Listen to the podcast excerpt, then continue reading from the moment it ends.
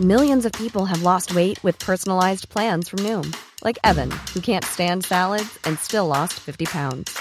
Salads, generally, for most people, are the easy button, right? For me, that wasn't an option. I never really was a salad guy. That's just not who I am. But Noom worked for me. Get your personalized plan today at Noom.com. Real Noom user compensated to provide their story.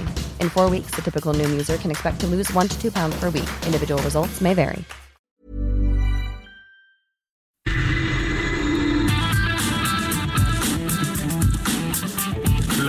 Adela, pero con nueva fórmula. Y ese estilo único, incluyente, irónico, irreverente y abrasivo. Aquí empieza Me lo dijo Adela. Empezamos. Imagen del día.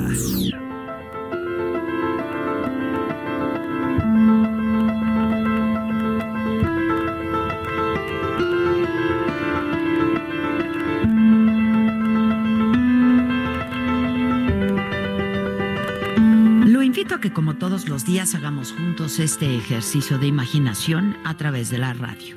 A 36 años de su muerte, recordamos a un héroe, un actor de culto, un luchador, una leyenda viva, el santo, el enmascarado de plata, el máximo exponente de la lucha libre mexicana. Rodolfo Guzmán Huerta, su nombre real, murió luego de una actuación en el Teatro Blanquita donde realizaba actos de escapismo a los 67 años de edad. De Tulancingo Hidalgo llegó a la Ciudad de México para así comenzar su carrera como luchador en el barrio Bravo de Tepito. Y tuvo muchos nombres para luchar. El hombre rojo, enmascarado, murciélago 2 y demonio rojo, hasta que Jesús Lomelí, su entrenador, le recomendó adoptar el nombre de El Santo. Y fue entonces cuando se convirtió en un elegante enmascarado enfundado en pantalón, botas, máscara y una brillante y enorme capa plateada. Debutó en la Arena México en el bando de los rudos, pero su nombre exigía un cambio. Se volvió entonces técnico y se volvió tan famoso que sobrepasó el cuadrilátero y así llegó al cine, donde se convirtió en todo un ídolo. Sus aventuras quedaron inmortalizadas en una historieta que se imprimía cada semana y fue tan popular que llegó al millón de copias. Era la época de oro del cine mexicano cuando filmó su primera película, El Santo contra el Cerebro del Mal. En 1958, una coproducción con Cuba que dirigió Joselito Rodríguez. Y así inició una muy ascendente carrera en el cine, donde protagonizó 52 cintas en las que se enfrentó a maleantes, asesinos, asaltantes, a seres sobrenaturales como hombres lobo y vampiros, zombies, extraterrestres, monstruos, momias, científicos enloquecidos, y se convirtió en un superhéroe, símbolo de la justicia. Todas sus películas fueron éxitos de taquilla, pero no solo en México, ¿eh? también en América Latina, en Europa, en países como el Líbano, Marruecos, Egipto y Turquía. Para el escritor Carlos Monsiváis, el santo fue el rito de la pobreza, de los consuelos peleoneros dentro del gran desconsuelo que es la vida, la mezcla exacta de tragedia clásica, circo, deporte olímpico, comedia, teatro de variedad y catarsis laboral. Se unió con la Interpol en Santo contra el Rey del Crimen, resolvió delitos en Santo en el Hotel de la Muerte y se enfrentó al diabólico doctor Zuko en Santo contra el cerebro diabólico. Se internacionalizó en Santo contra las mujeres vampiro. Después en El Santo contra el Doctor Muerte, que se filmó en España y ha sido considerada por los especialistas como su mejor producción. En el ring nunca perdió la máscara, pero en enero de 1984, dos semanas antes de morir, mostró su rostro al público en el programa en vivo Contrapunto que conducía Jacobo Zabludowski. Rodolfo Guzmán Huerta le quitó la máscara al santo ante la sorpresa de todos los asistentes y los televidentes. Este suceso fue histórico. En realidad, tiene cara de profesor, solo le faltan los anteojos, dijo entonces Wolf Rubinsky, quien estaba en el panel de luchadores. El santo, el héroe enmascarado más grande que ha habido, es mucho más que un luchador. Es un símbolo internacional de la mexicanidad. El enmascarado de plata está vivo y está por todos lados. Está en películas, en cualquier puesto de juguetes mexicanos, en tiendas de ropa y hasta en costosos zapatos de marcas extranjeras. Y es que los mexicanos hemos decidido que el santo simplemente es inmortal.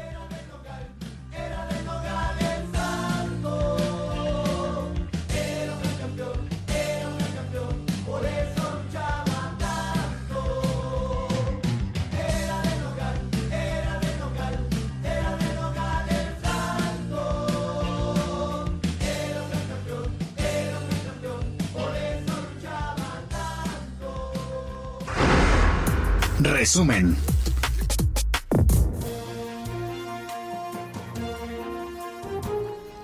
Diez de la mañana con cinco minutos. Les doy la bienvenida, me lo dijo Adela. Yo soy Maca Carriedo y pues los invito a que se queden con nosotros a lo largo de estas dos horas en donde se van a informar, se van a divertir y se van a reír y sobre todo les pido que pues que nos acompañen para para ir pues platicando sobre lo que ha pasado y lo que pasará. Vamos a arrancar con las noticias porque el presidente Andrés Manuel López Obrador pues descartó que los, que los ajustes que propondrá al calendario escolar vayan a afectar al turismo. Dijo, al contrario, nos afecta si olvidamos el pasado. entiendo que hay molestias, pero estamos haciendo otras cosas para que no deje de haber turismo, aseguró. O sea, no lo van a convencer. Y en la mañanera eh, de este jueves también pues dijo que pese a la resistencia, el tren Maya será construido, ya que la gente de los cinco estados por donde pasará apoya la obra. Los opositores tienen derecho a manifestarse y eso lo aseguró. También, pues, informó que mañana, mañana viernes, dará a conocer las alternativas para la salida del avión presidencial, eh, ya sea por venta o rifa. Explicó que hay posibilidad de venderlo, pero también está todo preparado para el sorteo. López Obrador está reunido justo en este momento con familiares de los 43 estudiantes desaparecidos de Ayotzinapa. Ya estamos a punto de resolver lo del avión. Ya podría decir hoy, primera llamada, primera llamada. Mañana yo les voy ya a informar. Estamos muy avanzados, esperando todavía lo de la posibilidad de venderlo porque hay ofertas y también ya tenemos preparado lo de la rifa y hemos resuelto algunos asuntos que nos eh, preocupaban. Les comentaba de que en vez que uno se sacara el avión o el costo del avión, porque también eso lo vamos a aclarar, puede hacerse una evaluación del costo del avión y lo que se rifa es dinero, el, dinero del avión. Este, en vez de uno, que sean 100 los premiados bueno, ya no es uno, ya son ya son 100, pero quizás sea en dinero, pero bueno, nos quedamos en que es primera llamada y mañana mañana sabremos el destino de este avión. Y en más información, pues el rector de la UNAM, Enrique Graue, anunció medidas para combatir la violencia de género y denunció intentos para desestabilizar a la institución. Pidió que no queden impunes los actos violentos del martes pasado, cuando encapuchados dañaron la rectoría. Graue presentó pues cinco ejes para prevenir y atender la violencia de género en instalaciones académicas. 15 escuelas de la UNAM se encuentran en paro. Quienes solo buscan desestabilizarnos, les digo que no lo conseguirán que tenemos claro lo que buscan, que no conseguirán que escalemos la violencia con más violencia en aspiración y conseguir lo espurio de sus pretensiones. Pues ahí está, así están las cosas. En la UNAM, el Tribunal Federal de Justicia Administrativa confirmó la inhabilitación, perdónenme, me está poniendo aquí nervioso el pato que quién sabe qué me deja.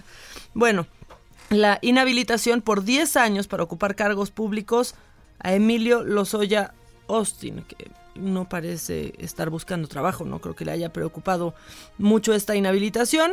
Él era eh, director de Petróleos Mexicanos eh, y así por ocho votos a favor, dos abstenciones y cero en contra, los magistrados concluyeron que la inhabilitación a Lozoya está completamente apegada a derecho. Y después de 11 horas de audiencia, el juez de control Ganter Alejandro Villar Ceballos, pues determinó que Rosario Robles siga, siga en prisión preventiva en el penal de Santa Marta, Acatitla. La defensa de la ex titular de Sedatu intentó presentar argumentos para que Robles siga su proceso en libertad, pero pues fueron desechados. Y México Libre, la asociación de Felipe Calderón Hinojosa y Margarita Zavala, pues ya cumplió con los requisitos establecidos por el INE para recibir el registro y así poderse convertir en partido político y participar en las elecciones federales del 2021. 239.513 personas se han sumado ya a este proyecto. Y en noticias internacionales, bueno, el Senado de Estados Unidos absolvió al presidente Donald Trump de dos cargos de juicio político. Nadie de verdad pensaba que esto iba a avanzar, esa es la realidad. El eh, senador republicano Mitt Romney fue el único que votó a favor de la destitución del presidente. La decisión de los senadores pues pone fin a un proceso de impeachment, de juicio político que inició a finales del 2019 y Nancy Pelosi ha de estar haciendo el coraje tal vez de su vida. Mientras tanto en China pues aumentan a 563 ya las muertes por coronavirus y hay más de 28 mil contagiados por la nueva cepa de coronavirus. China ha cerrado varias ciudades y fábricas. Los analistas pues recortaron sus perspectivas de crecimiento para el país asiático. El crucero Diamond Princess, que se encuentra en cuarentena en la costa de Japón, pues registra ya 20 casos de coronavirus. Qué horror estar en ese crucero y empezar a ver a la gente enferma. Pues estar ahí en cuarentena esperando que no se te que no se te pegue nada. Y este jueves, este jueves pues murió John Jairo Velázquez, mejor conocido como Popeye, y él era el ex jefe de sicarios del narcotraficante colombiano Pablo Escobar. El hombre que presumía haber asesinado a cientos de personas por órdenes de su patrón tenía cáncer de estómago y era atendido en un hospital de Bogotá, en Colombia. Que por cierto, hablando de esto, no se pueden perder eh, la entrevista que Adela le hizo al Popeye. Hoy pasaremos la primera, la primera parte. Este pues tuvo ahí una, una larga, larga conversación eh, en la entrevista con Adela que se transmitía en Televisa. Esta salió en septiembre del 2015. Entre muchas otras cosas, pues dijo que estaba totalmente arrepentido de lo que hizo, habló de su relación e incluso su admiración por Pablo Escobar, el patrón, como siempre lo llamaba. Eh, y justo en esa entrevista, pues Popeye dijo que no tenía, pues no tenía miedo de que lo mataran Después platicó de su relación con algunos narcos mexicanos y de su vida, pues después de la, de la cárcel. Eso lo van a escuchar, pues más adelante. Está, está buena la entrevista. Pero ¿y cómo va a estar el clima hoy? Tiempo al tiempo.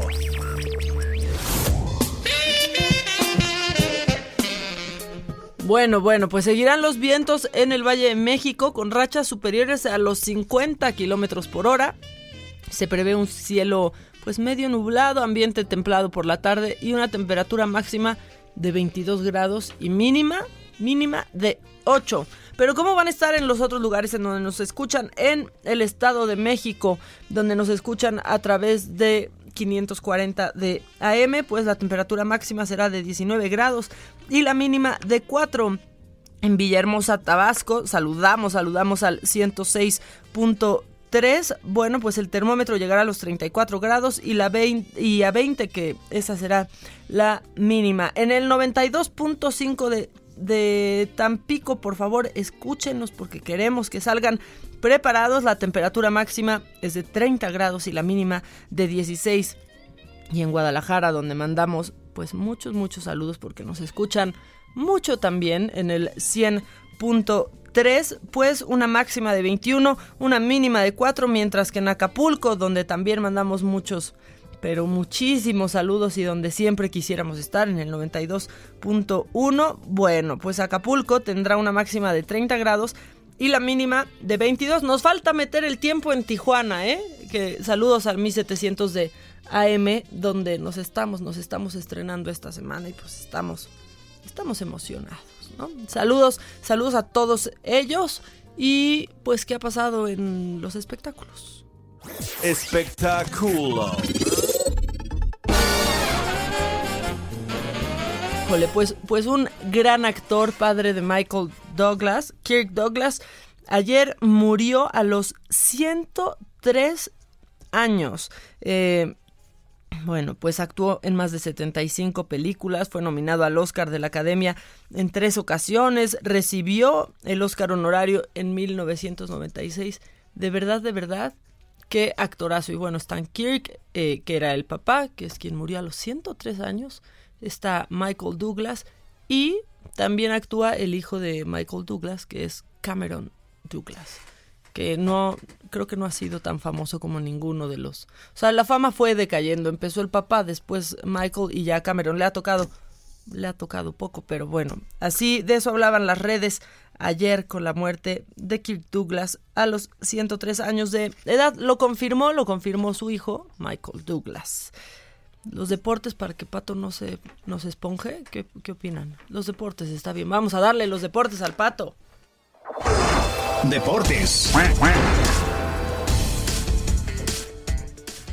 Bueno, bueno, bueno, Hola. Patito, para que no te enojes, que ya se pasó mi tiempo, que me- mi llamado era desde las nueve y media, ya está No. aquí presionándome con el reloj. No, ¿cómo estás, Maca? Muy buenos días Vientos, a todos los que nos Patito, escuchan. ¿tú? Pues muy, muy contento eh, aquí para darles la información deportiva que traemos el día de hoy. Y seguimos con festejos del Super Bowl. Sí, ¿verdad? Sí, miles, eh, miles y miles de aficionados del conjunto de los Chiefs de Kansas City se, pues se, se aglomeraron, estuvieron esperando a su equipo bajo un viento muy helado. eh, esto con el fin de celebrar eh, el triunfo del equipo en el Super Bowl después de 50 años que lo vuelven a conseguir, ¿no? El, el jefe, el entrenador en jefe del conjunto de los jefes, eh, Andy Reid, eh, pues estuvo ahí. El señor Morsa. Exactamente, el señor Morse. También, ay, se me fue el nombre del que sale en, en Monster Inc. Eh, Ah, bueno, sí, también se parece. sí, híjole, se me fue el Pero nombre. de- bueno, de no este, Pero bueno, importa, da con que igual, no se te vaya el igual. nombre de Andy Reid. Andy Reid, ya, este, pues ya, ya está muy contento, sigue festejando a lo grande este, este título que le, que le dio al equipo.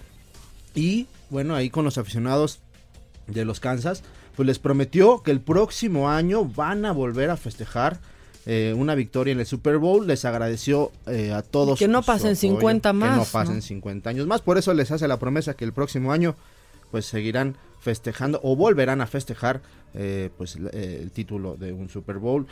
Pues obviamente estuvieron ahí en un desfile eh, los aficionados y conviviendo con los jugadores. Y bueno, pues muy contento de que el trofeo Vince Lombardi esté de regreso en Kansas City. Eso en información de la NFL. Eh, pasando a otro tema de béisbol. Bueno, México blanqueó a Colombia en la Serie del Caribe. Los tomateros de Culiacán vencieron 4 a 0 a los vaqueros de Montería de Colombia. Vamos bien, ¿no? También. Así consiguen su cuarta victoria consecutiva en la Serie del Caribe. Y bueno, eh, esta hay que recordar que se lleva a cabo en San Juan, Puerto Rico. El presidente va a estar muy contento con la participación del equipo mexicano. Con, algo que esté contento. Y en temas de fútbol mexicano, en cuanto a selección mexicana eh, sub-23, ayer se llevó a cabo una conferencia de prensa donde el técnico de este conjunto juvenil, Jimmy Lozano, eh, pues anuncia que tuvo un buen eh, cierre, este miniciclo que tuvo con los jugadores preconvocados para que puedan conformar una lista final. Ahí se le preguntaba sobre la opción de que este mexicano Carlos Vela pudiera participar en los Juegos Olímpicos de Tokio. Obviamente hay que pensar primero que tienen que conseguir el boleto. ya sé. ¿no? Pero México tiene ahí una participación importante, eh, siempre líder en la zona. Y bueno, esto es lo que dijo. Sí lo consiguen, sí, ¿no? Sí, lo consiguen, aunque están en el grupo de la muerte, en el llamado grupo de la muerte. Pero yo creo que sí tendrán buena participación. Ahí no vendría Carlos Vela, obviamente. Una vez conseguido el boleto, hay que recordar que Vela en algún momento dijo que pues, le, le ilusionaría estar en un equipo olímpico, Olímpico. Y esto fue lo que dijo Jimmy Lozano. qué emoción, qué ilusión, qué, qué agrado que, que un jugador de esa talla, que está pasando un gran momento, que está rompiéndola en la MLS, tenga esa ilusión. Creo que también tiene otra madurez, ¿no? Le, le ha sentado bien muchas cosas que le han pasado en la vida y, y a lo mejor en su momento cuando pudo estar por algunas decisiones o formas de pensar no estuvo y, ahora, bueno, quisiera eh, complementar o sellar esa gran carrera que ha llevado con, con los Juegos Olímpicos. A mí, digo, me agrada muchísimo. Ay, muy bien Jimmy Lozano, me gusta que sea entrenador. Entrenador, jugador de los Pumas, hay que tiene tiene de dónde contagiarlo. Y buen amigo, ¿no? De algunos de ellos. Yo creo que con Vela la lleva bien. Seguramente también también mi amigo Jimmy Lozano. Ya basta. ya este. Y bueno, también por ahí se rumora que Héctor Herrera podría ser uno de los, de los refuerzos estrella para este equipo una vez que haya conseguido el boleto. Eh, pues no sería nada desagradable ver ahí al jugador del Atlético de Madrid junto a Carlos Vela reforzando un equipo de juveniles que también ya tienen algunos bastante experiencia. En estos preconvocados eh, para, de, la prelista que hubo, eh, se destacó ahí a Santiago Jiménez, este jugador muy, muy joven del Cruz Azul, hijo del Chaco Jiménez. Eh, y bueno, pues vamos a ver si se logra ganar ahí un puesto en el, para el preolímpico que estará disputando este, cerca de, marzo, pues allá en Guadalajara pues vamos a ver cómo le va al equipo mexicano. Y ya para terminar, Maca, te comento que fue presentado Marco Fabián, eh, este mediocampista mexicano, en el Al-Assad de Qatar, el mediocampista de 30 años, pues eh, estará eh, dirigido por Xavi Hernández, leyenda del Barcelona. y bueno, se dijo estar contento por estar en Qatar, jugar para el Al-Assad y reconoce que es un nuevo desafío para su carrera. Obviamente, pues considerando que no ha tenido una participación regular en sus equipos anteriores. Esperemos que pues en Qatar encuentre esa regularidad que le pueda dar protagonismo y pues por qué no Ojalá que sí, ya que está tan lejos que valga, ¿no? Pues sí, ya está bastante. Y va a ganar, yo creo, muchísimo dinero. Se dice que en Qatar los petrodólares pesan y mucho. Seguro, seguro que sí. Muchas gracias, Patito. Gracias, Maca, por todo tu documental de hoy. ¿Qué tal se dejó ir hoy, Pato? Enfermo de poder, claro, claro. Llegó y me dijo, me dijo la jefa, que hoy mi sección dure 10 minutos. Sí. Sí. Oye, ¿qué traes en la mano? Vamos a tener boletos, ¿verdad? Pues no sé si Steph, este... ¿Los va a soltar? Va a soltarlos. ¿Qué tal? ¿Qué tal yo le preguntamos este? Yo los traigo porque, pero le preguntas, no se vaya a enojar. Tú pregúntale, ahorita vemos si los soltamos. Eh, muchas gracias por los deportes, Pato. Gracias, Maca. Caliente.mx, más acción, más diversión presenta. Arranca la jornada 5 de la Liga MX. Este jueves da el banderazo la quinta semana y Atlas recibe a Monarcas buscando otra victoria que le permita subir dentro de la tabla general. Morelia, quien se encuentra en el fondo del listado, querrá dar la sorpresa y arrebatarle tres puntos a los locales y así empezar a tener aspiraciones de componer su mala racha. ¿Quién se llevará el triunfo? Si quieres saber el resultado exacto del partido, entra a caliente.mx, métele a la apuesta marcador correcto y llévate una lana extra. Descarga la app, regístrate y recibe 400 pesos de regalo. Entra en este momento a caliente.mx y si le metes 400 pesos a favor de Morelia, podrías cobrar hasta 1,280 pesos. Caliente.mx, más acción, más diversión. Vive al máximo tu pasión. Entra ahora a caliente.mx, regístrate y recibe 400 pesos gratis para que comiences a apostar en vivo a tu deporte favorito. Recuerda que al jugar con nosotros podrás disfrutar del streaming de las mejores ligas del mundo. Caliente.mx, más acción, más diversión. Caliente.mx, más acción, más diversión presentó. Y por el equipo local en la portería el contador Rivas, en la defensa Rivas, en la media Rivas, en los extremos y en la delantera también Rivas. Si juegas con nosotros, juegas en tu deporte favorito. Baja la app y obtén 400 pesos de regalo. Caliente.mx. Más acción, más diversión. Segov de QQSP 404.97. Solo mayores de edad. Términos y condiciones en caliente.mx. Promo para nuevos usuarios. Trending Topic.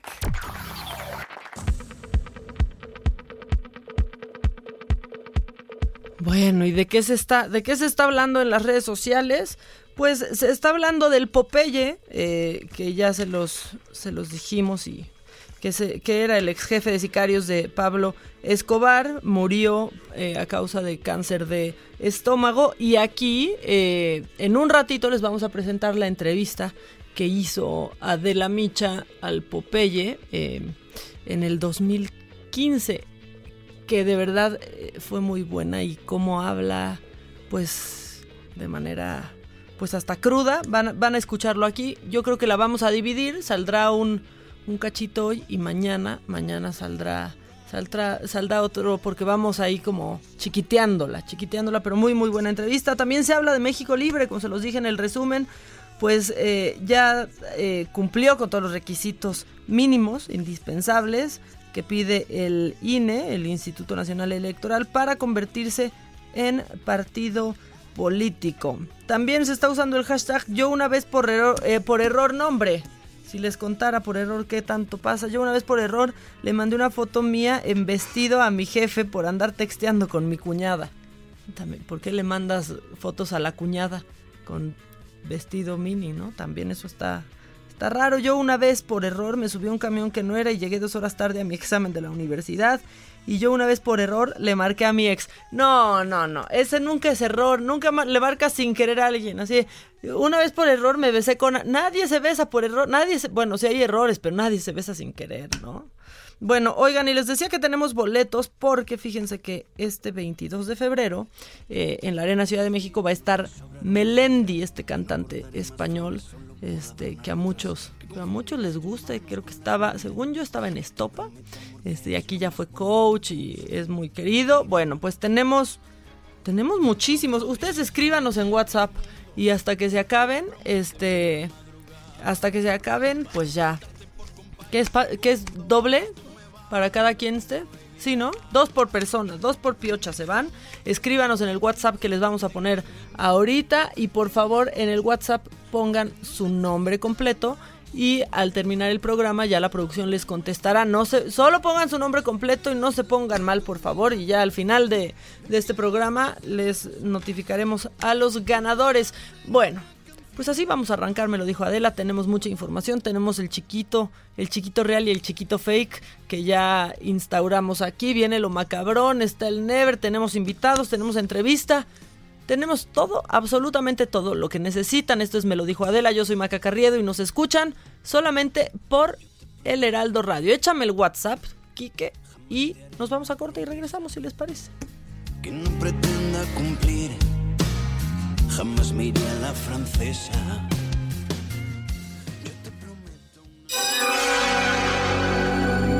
Que nos mandes el pack no nos interesa. Lo que nos interesa es tu opinión. Mándala a nuestro WhatsApp 5521 53 71 26. En Me dijo Adela, te leemos, te escuchamos y te sentimos. Tiquitiquitín, tiquitín. ¿Cómo te enteraste? ¿Dónde lo oíste? ¿Quién te lo dijo? Me lo dijo Adela. Regresamos en un momento con más de Me lo dijo Adela por Heraldo Radio. Heraldo Radio. La HCL se comparte, se ve y ahora también se escucha.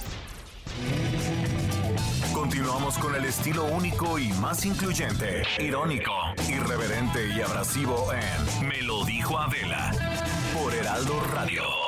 ¿Cómo ponerle al chiquito?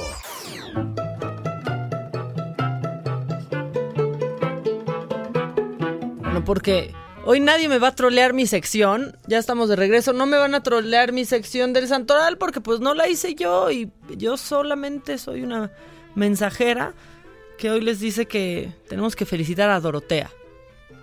Dorotea. Una Dorotea, ¿no? Este. Dora la exploradora, ¿no será Dorotea o solo es Dora? O su mamá, no sé. Eh, San Pablo también. Alfonso. ¿A quién? No, este es un gol, no podemos decir que a las farmacias. Alfonso, Amando, Amando, ¿eh? San Amando, Antoliano, Brinolfo, Guarino, San Mateo. A San Mateo Nopala, a San Mateo Atenco, ¿no? A todo, a, a todo San Mateo. San Amando, exactamente, felicítenme a Amando y a Melis y a Santa Rénula. Y también a San Silvano. Silvano sí hay, Silvano Aureoles, Silvanas también hay muchas. Eh, y... eh, pues el que el chiquito, es que... El chiquito de, de los apodos, ¿no? Ese, ese ya, ya veo que se está haciendo más popular y diario nos están mandando los pantallazos de cuando felicitan el santo del, del apodo. Entonces hoy, va- hoy estamos felicitando y festejando al caguamo. ¿Cuántos caguamos existen? ¿Y por qué sale lo del caguamo? Yo quiero la explicación del caguamo. El, el Elvis, este, el Elvis que es el bizcocho, ¿no? Este también. La Cindy, la Cindy, la sin dinero, la sin dientes, este, la Cindy, la regia, que está de moda ahorita. El Simba, el Simba. Yo a nadie he escuchado que le digan Simba más que a Simba, el del Rey León. ¿Quién es el Simba? Ah, el sin valedores, ¿no? Es que están bien ñeros nuestros apodos, ¿no? El Simba. El pelón también, hay que saludar. Hay que saludar al pelón y eso no es albur. El pelón Gomis, todos los pelones en la cabina, felicidades. Ya vi que hay tres, claro, pero el Quique se sí calienta. camuflajea con la gorra, ¿verdad? Eso sí A los calienta. tres pelones de aquí los felicitamos hoy, este, y a todos los que cumplen, los que cumplen años también los felicitamos porque, oigan, Susan Faugier, que en este momento yo creo que ni siquiera nos está escuchando, pues le mandamos un abrazo porque es el, es el sostén de la oficina de, de Saga. Es la única que sí puede decir con veracidad de me lo dijo la jefa. Ella es la que nos trae a todos cortitos y a la que le deseamos un muy muy feliz cumpleaños a esa mujer que no para de trabajar y no para de facilitarnos la vida. Te queremos muchísimo. Susan, estas mañanitas obviamente son para ti, que eres la alegría de la oficina. Aunque no, no, que tú digas tan alegre, pero sí es la alegría de la oficina, ella y sus stickers en WhatsApp, ¿no? Algo que le quieran decir a Susan, que aparte que la queremos. Abrazo, te mandamos abrazos, Susan, todos te queremos mucho. Pato está mandando besos aquí al aire. Este, todos, todos, todos estamos este queriéndote felicitar mucho y deseándote lo mejor, que llegues hasta los 120. También fíjense, como me está escuchando mi tía Rosa María, tengo que felicitarla porque si no, este, después no me vaya a sacar de la herencia. Entonces a ti también felicidades, te amo, que llegues hasta los 120 y ya tenemos ganadores, tenemos muchos ganadores, este para ir al concierto de Melendi. Ya se están poniendo en contacto con ustedes. Y eres tú, José Luis Horta, Ana Daniela González, Fabio Alejandro, Rubén Gómez, Ana Laura Hernández y Jessica Tepexicuapa.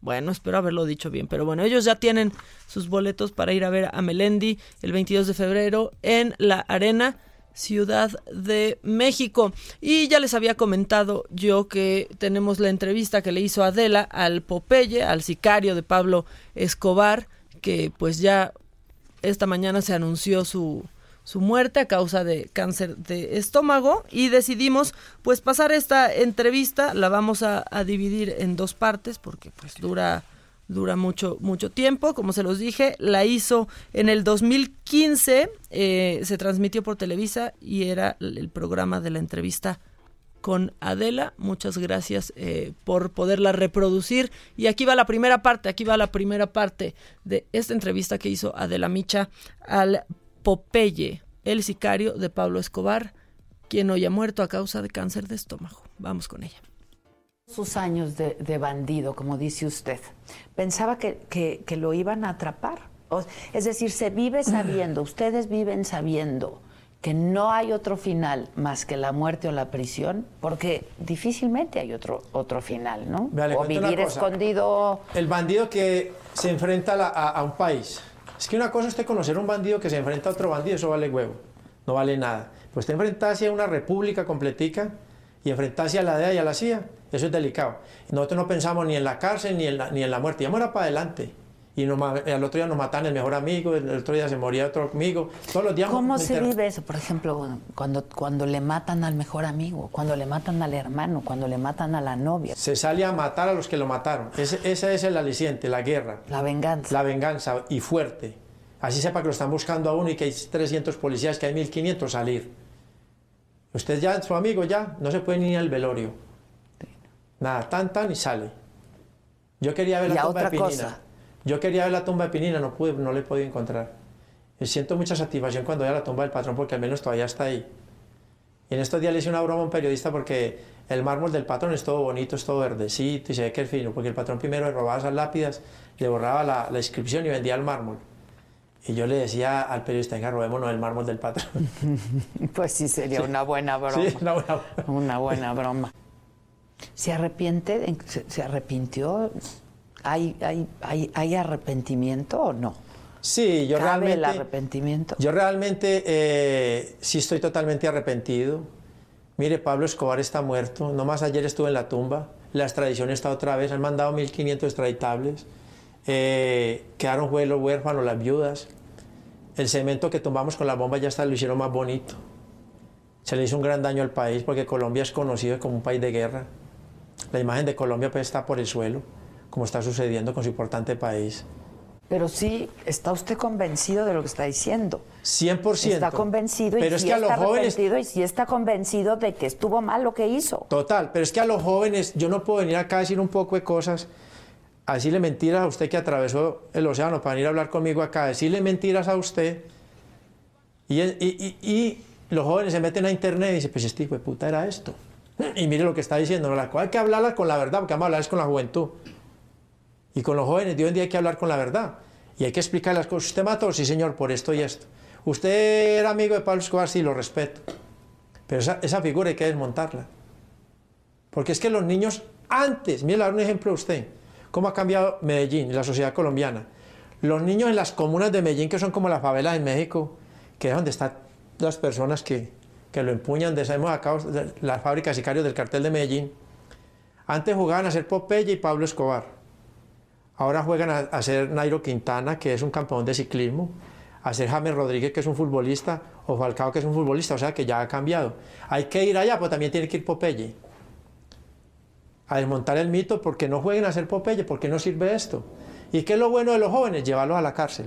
O sea, usted en algún momento se sintió muy orgulloso de ser el Popeye y de ser famoso por ser el Popeye el que ha matado a tantos. No, realmente en la época, en la guerra, yo me sentía orgulloso cuando iban de Pablo Escobar, que era un buen hombre él y yo escalando posiciones y que él tenía confianza en mí.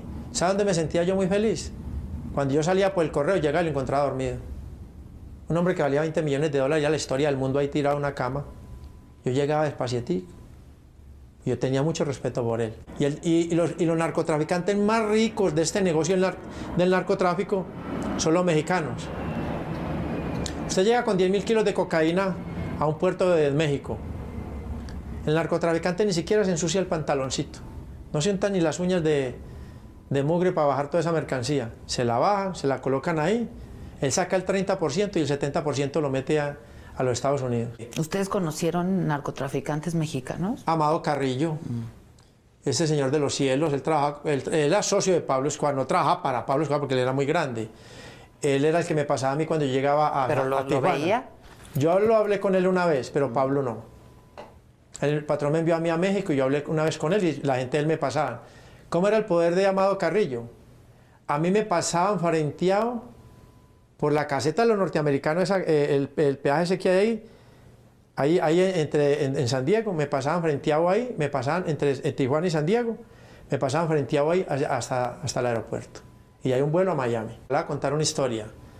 Por ejemplo, Pablo Emilio Escobar Gaviria fabricó una personalidad muy tesa, que yo le admiraba eso a él. Era una cosa media. Pablo Escobar Gaviria le decían, se acaba de ganar 60 millones de dólares. Y él empezaba a bailar en una pata y a tirar voladores y a hacer tiros al aire. Ah, muy bien, organicen eso con el contador y listo.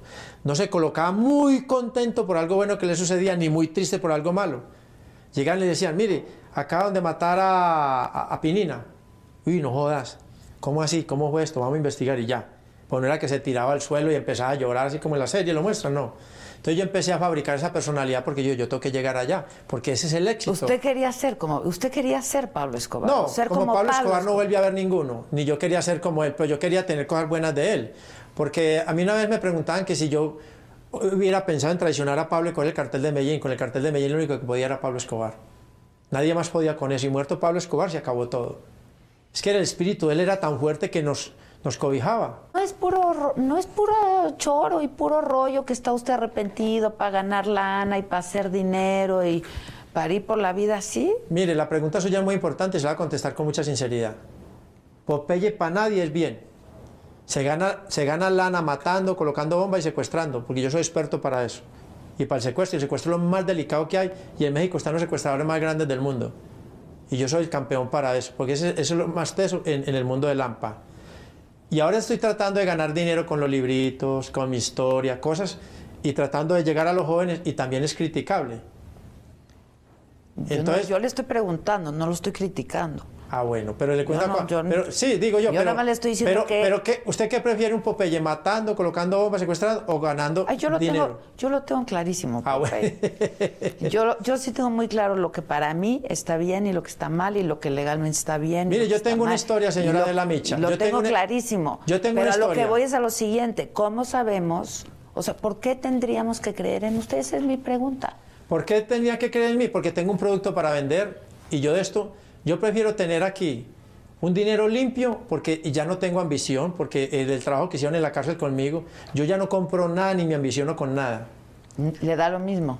Sí, Las cosas. inclusive usted me ve en el automóvil que ando, yo ando en un carrito normal, eh, un carro 1600. Si tiene lana, podría comprarse otro. Sí, pero no ¿Le quiero. dejaron su dinero o no? No exagerado, no, pero de lo, logré conservar de lo del cartel de Medellín, pues tengo algo. Pero ya no ostento nada. Mire que yo no tengo ni reloj. Yo no cargo ni cadenas de oro, ni nada, ni nada de eso. ¿Nunca? Me ando- ¿Antes sí le gustaba? Sí, claro, yo era ostentoso, me compraba mi cartier, mis roles, mis cosas buenas. Para eso también trabajábamos. Para eso trabaja uno. Para eso trabaja uno, sí. Pero hoy en Que hay día pues, he, trabajos y hay trabajo. he cambiado ya mi, mi, mi, mi- mi- mi forma de vida. Yo vivo solo, vivo modestamente, cuido el dinero ya. Pues sí, porque es lo que le queda, más lo que está usted ganando. Yo lo que gane es un dinero muy bonito, porque es con mi trabajo. Yo tengo que trabajar muy duro. Escribir un libro no es fácil. Hay que trabajar muy duro, hay que corregir una cosa a la otra. ¿Cuándo empezó a interesarse por la escritura? Eh, Durante todos sus años de cárcel usted llevaba un diario, escribía, este, porque usted me dice, yo soy la, la historia de este país. Del país esto- no, del cartel de Medellín, porque del decir del, país cartel es de Medellín, que, que- en buena medida es el- el- una parte muy importante de la historia de este país, ¿no? Este y para que no se le olvidara, em- escribía y No, yo empezó tengo una mente haciendo- privilegiada. Y se puso a escribir. Y entonces, eh, la cárcel vendía libreticas y lapicerito y me puse a escribir. Porque yo descubrí que una libreta y un lapicero es un tesoro. Porque cuando estuve en... Es un arma también. Sí, claro, es un arma, sí. Usted sí lo sabe, ¿o yo. Sí, sí, yo lo tengo clarísimo. ¿Hace cuánto que no dispara usted un arma? Yo realmente no disparo. No disparo. En estos días, como para afinar puntería, hicimos unos tiritos por ahí, pero suave ahí. ¿Ve cómo le Pero sigue suavecito. gustando? No, pero es que hay que hacerle, pues ¿cómo me van a dejar matar? ¿Ah? Entonces sí carga usted pistola. No, no, no, no. eh, vamos a campos de tiro, cosas legales. Déjeme entonces preguntarle No, hay cositas. que- no, en Medellín- no, no. me vaya a Oiga, matar este oiga, cabrón. Oiga. Oiga, en Me- venga, en Medellín hay campos de tiro donde yo entro con socios y uno puede disparar. Es que no se puede perder el sonido. Por eso, Pope. ¿Y usted tiene sus armas todavía, sí No, o nada. no? No voy con amigos que tienen armas con salvoconducto y chinga, disparo. no, que- no se quedó con ninguno. No, no ha comprado No, ninguno. le cuento una cosa. Armas de hace 25 años hoy no existen ya. Eso se pudre. No, ya sé, por eso no ha comprado ni una. No he comprado, pero tengo ¿Lo amigos. dejan?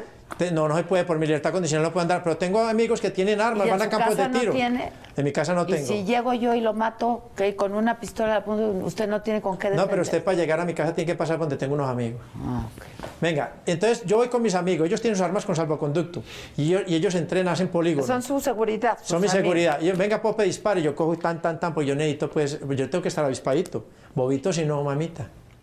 En una de esas le quita el arma a uno de sus amigos. Sí, lo que pasa es que yo no soy bobito del todo. Yo no tengo armas, pero si a nosotros nos atacan, yo me defiendo. ¿Cómo? ¿Con qué? Puedo coger un arma de mis escoltas. Y ¿Cuánto? yo las sé manejar bien. Ahora, se supone, usted vive en la clandestinidad, nadie sabe dónde vive o sí. o No, sí, yo vivo en unidades residenciales donde hay las personas común y corriente. Mm. Inclusive me han sacado de unidades residenciales. Ellos no me pueden sacar a mí legalmente. Usted no puede llamar a la persona que administra los edificios, sáqueme a Popeye, no se puede, porque yo tengo mis derechos constitucionales intactos. Pero a sus vecinos no, les ha de gustar que no les gusta ni cinco, pero entonces ellos empiezan a llamar y cuando no me pueden sacar, montan la dirección y la placa de mi carro en internet, entonces me tengo que ir por seguridad. Ah. Porque muchas, muchas señoritas dicen, no, y donde nosotros nos encontremos con ese tipo en el ascensor. Y yo me encuentro con señoritas de 10, 12, 15 años, yo ni las miro porque eso es un problema. Y yo soy así calladito, calladito, buenos días, buenos días. Muchas veces ni le contestan el saludo a uno, mejor. Pero la gente se va habituando a verlo a uno. Colombia está buscando la paz. Mañana el señor Timochenko, el señor Rodrigo Granda va a ir al frente de su apartamento. Pero sí entiende que pues la gente debe de, de- de tener miedo de, de- de- de encontrarse con usted, de vivir al lado de usted. ¿Quiere que le cuente una Debe anécdota? usted muchas, muchas vidas. pues. Sí, y los familiares están en Medellín. Le cuento una anécdota. Y usted ahorita me va a hacer otra crítica y bien fuerte, pero yo me voy a arriesgar con usted, señora de la Micha. A ver. Yo soy una persona admirada en Medellín, admirado en Bogotá. Yo ando por los centros comerciales, la gente toma fotos conmigo, me piden autógrafos. Pues qué horror. ¿No le parece un horror, Popeye? La verdad, se llama, lo pregunto. se llama cultura de la violencia. Por ¿Pero por qué eso. me admiran a mí? Porque fui capaz de sobrevivir a Pablo Escobar y porque sobreviví a 23 años de cárcel, porque sobre- he sobrevivido a, A ver. grandes problemas. Sí lo admiran por eso, no estoy segura si No, lo me- me admiran admiran por es por eso, haber lo admiran. O lo admiran porque mató a 300 y a 3000 y porque, Pero eso sí hay que preguntárselo a ella, señora No, de la Micha. a usted, yo le cuento una cosa, en Se estos días, en estos días iba yo por el barrio del Poblado, bajé mi vidrio, no sé para qué lo bajé, y un señor hizo contacto visual conmigo de, un- de otro carro. Yo dije, "Hmm, ahora que era con este tipo, ¿qué será pues? Entonces dije a los muchachos que pilas. Llegó bajo el de él, acabo de bajar el de él, dijo, Popeye, estoy contigo, Dios te bendiga, eres grande. No me he encontrado la primera persona que me eso. increpe en la calle. Por eso, usted es un hombre muy inteligente y además ha estudiado mucho en los últimos años. He leído. Ha leído mucho. Entonces, vamos a tratar para terminar con esta historia. Que sea un primer capítulo, ya nos encontraremos en alguna otra ocasión. Con mucho gusto, señora Adela. Pero dígame, ¿a qué atribuye usted, y dígame si no le preocupa, que estos sean nuestros héroes? Usted no puede ser héroe de nadie. Pero venga, ahí es donde, Discúlpeme. pero venga, ahí, ahí es donde, donde voy Usted yo. es tan monstruo como aquel. Perfecto, las cuales hay que llamar a la persona. Pero yo hay- le voy a dar el beneficio de la duda porque todos lo merecemos y todos merecemos una segunda oportunidad en la vida. Y yo sí quiero pensar que usted es un hombre reivindicado y con ganas y deseos de hacer otras cosas en la vida y de, de pasar el mensaje a los jóvenes de que esta no es la manera de vivir. ¿No? Pero estará usted de acuerdo conmigo que usted no puede ser héroe de nadie. estoy totalmente de acuerdo con usted. Por eso yo quiero intervenir los jóvenes. Y en cada país hay héroes deportivos, héroes de la música, héroes de, de la cultura. Ir a decirles a ellos, estos son los héroes, yo no. ¿Cómo pasa sus días ahora, Popeye? ¿Tiene miedo? Porque supongo que habrá mucha gente que lo quiere matar. Sí, tengo ¿O muy buenos. Sí, claro, tengo muy buenos enemigos porque yo estoy peleando con un clan que se llama Clan Ochoa, que Jorge Luis Ochoa Vázquez fue patrón mío porque él era socio de Pablo Escobar y jefe del cartel de Medellín también. Ellos están bregándome a matar a mí. eh, las personas que yo estoy declarando contra ellos también están encima de mí. Pues yo no tengo miedo, porque yo lo dije ya en mi libro una vez, porque a mí no me pueden matar. ¿Por qué? Porque ya estoy muerto. Pero sin embargo se siente muy vivo. Lo que pasa es que tiene una condena de muerte encima. ¿no? Sí, pero, pero esa la tenemos todos. Yo cuando he hablado con muchos periodistas que me dicen que, que aquí vemos dos muertos hablando. Sí, no sabemos cuál de los dos se va primero, ¿sí, me entiende? A lo mejor me voy yo primero. Sí, y Pero el yo, yo me a subir una frase que tenía el patrón, que no era de él, que parece que era de un, eh, me lo dijo un día un periodista, de un poeta, Porfirio Barbajacó. Cambio mi vida, juego mi vida, al fin y al cabo la tengo perdida. ¿Qué es de llegar a la vejez? Por ejemplo, yo vine de la cárcel, voy a visitar a mi mamá. Llegué, 83 años, con Alzheimer, no me conoció. Entonces, ¿cuál es la expectativa que hay? Ninguna. Y por ejemplo, en, en- en- en prisión, eh, ¿cuándo empieza a darse toda esta serie de repente? No extrañaba a su madre, no extrañaba a su familia. No, nada. Nada. Nada. Es ¿Pero que este ustedes negocio no es tienen corazón o cómo? Sí se tiene corazón, yo amo a mi hijo, siento gran amor por mi mujer, todo, pero uno se enseña a vivir así, a la brava. ¿Cómo te enteraste? ¿Dónde lo oíste? ¿Quién te lo dijo? Me lo dijo Adela.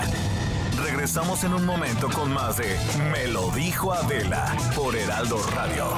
Heraldo Radio, la H que sí suena y ahora también se escucha.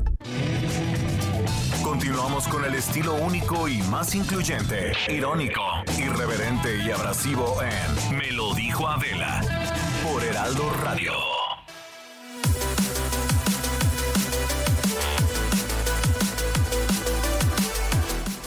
Estamos de regreso en Me lo dijo Adela y ustedes amigas y amigos que tienen su autoestima en este momento un poquito delicada, baja, debido a que se ven en el espejo y dicen, "Ay, me hacen falta esos tres o cinco kilos que debo de bajar. Bueno, pues ya no se preocupe, relájese antes que nada, hay que relajarse, estar tranquilos y poner mucha atención porque ya tenemos aquí en el estudio a René Navarro, él es vocero de la dieta keto, keto balance, que ha causado revolución en México precisamente porque tiene una súper, súper idea de cómo bajar y cómo hacerlo de una manera fácil y segura y rápido, ¿no es así, René? Buenos días. Exactamente, mi Moni. Muy buenos días. Mira, todos conocemos la dieta keto. Ya desde hace alguno, algún tiempo ya se puso muy de moda y sobre todo hay muchas celebridades a nivel internacional que hablan maravillas y que funciona mucho la dieta keto. Pero ahora les vengo a hablar de un sistema que se llama Keto Balance, en el que sí se pueden consumir carbohidratos y se puede bajar al mismo tiempo. Ahora, Keto Balance, ¿cómo funciona? Simplemente hay que sustituir una comida o una cena, bueno, en realidad ahorita les digo el número exacto, eh, por un sobre de Keto Balance, que puede ser verduras o fruta. Que eso es lo rico. Exactamente, tiene un sabor delicioso, abres Sí. el sobre, lo vacías en un vaso con agua y te lo tomas en lugar, o sea, to- tomas ese vaso en lugar de una comida o en lugar de una cena. Ahora, en las presentaciones 5K y 3K, que son las dos presentaciones de Keto Balance, en la presentación 5K sustituyes cinco comidas o cenas a la semana y la 3K por número lógico, tres comidas o cenas a la semana. A la semana, Exacto. la que tú elijas, comida o cena, ¿ok? Y ese número no solo constituye el número de comidas o cenas a la semana que sustituyes, sino también el número de kilos al mes que vas a bajar. Con 5K, 5 kilos y con 3K, lógicamente, 3 kilos. Así de sencillo funciona. No tiene ninguna contraindicación. Esos famosos rebotes no van a existir con Keto Balance. qué bien. Además, hay, hay cosas muy importantes. Te nutres con Keto Balance. Claro. O sea, estás recibiendo los nutrientes que tu cuerpo realmente necesita. Pasa una cosa, si tú tomas el sobre de Keto Balance y en lugar de una comida, vamos a decirlo así, y te quedas aún con un poco de hambre, Keto Balance tiene su propia, eh, su propia guía de alimentación, con la cual puedes además adicionar algunas frutas o verduras que ahí te dice cuáles y en qué cantidades para saciar tu hambre. Y entonces te nutres bien, bajas de peso normal y no te excedes en decir, híjole, me muero de hambre ahorita y ¿qué voy a hacer? Claro, y sin estrés y sin ninguno de, es, esas- de esos ajá. problemas. Es una verdadera maravilla. Claro. De verdad, es muy recomendable, es lo que está de moda y es lo que próximamente todo el mundo, todas las celebridades, yo sé, van a empezar a hablar ahora de Keto Balance. Keto Balance Así se en llama. México. Exacto. Keto. Balance ahora está en México y no se distribuye en tiendas. La gente puede pensar ahorita, ay, voy a buscarlo a la tienda, al Súper, ¿no? En línea, en catálogo, no. No. ¿A dónde hay que llamar? Al 800 230 mil 800 230 mil Y es más, si llaman ahorita, ahorita, ahorita, ¿no? Después, porque Sí, la sí, gente va a decir, ay, voy a llamar en la tarde para pedir mi keto balas. No, ahorita háganlo. ¿Por qué?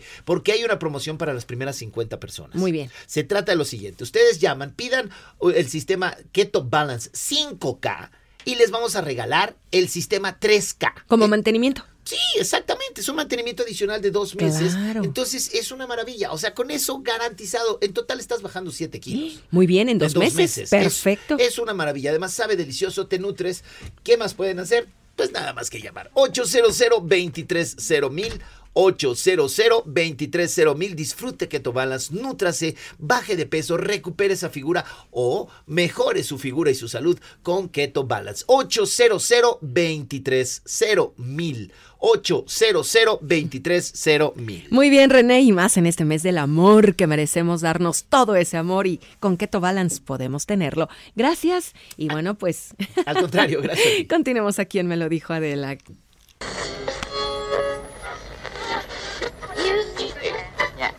Dolor en el... pla- O sea, ¿sientes placer con el dolor? La cara. Adela, Adela Micha, eh, te saluda tu dios el escorpión dorado. Vengo aquí en el tráfico y de repente escucho tu voz en el radio y ay, como que, como que mi zona de la entrepierna como que se sintió viva de nueva cuenta. te mando un saludo yo, Palocho de la estuche.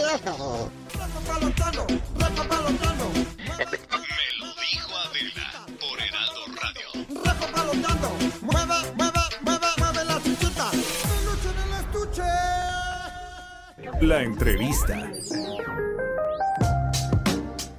Bueno, pues ya estamos de regreso eh, y me quedé picada con esta, con esta entrevista y con, ¿cómo, bueno, ¿cómo le dice Adela? ¿Ustedes no tienen corazón o qué?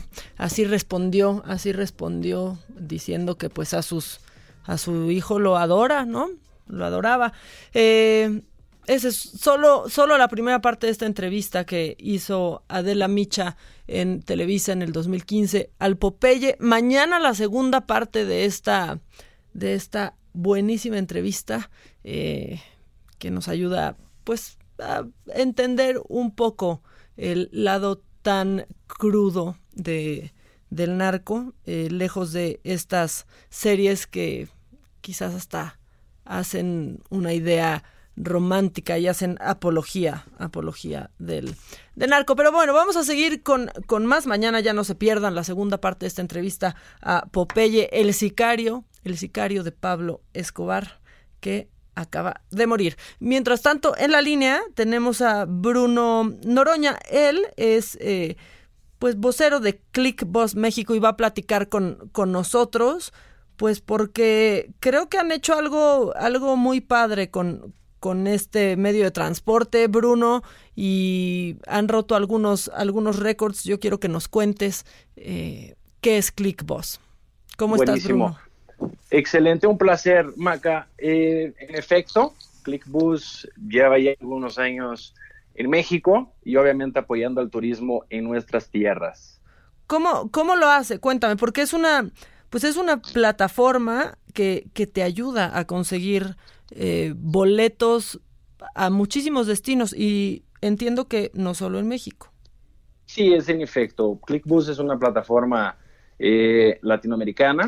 Eh, llevamos en México, como te digo, más de seis años operando, son más de 40 mil rutas, más de 30 mil destinos y todo consolidado en una misma plataforma. Entonces, eh, es una facilidad. Actualmente se busca un destino, un origen, origen en destino y ahí tienes en la facilidad en la palma de tu mano en encontrar un destino que obviamente puedas explorar. sé que se, se viene una fecha muy importante eh, en México el 14 de febrero. Entonces, nada mejor que apoyar el turismo en nuestra tierra.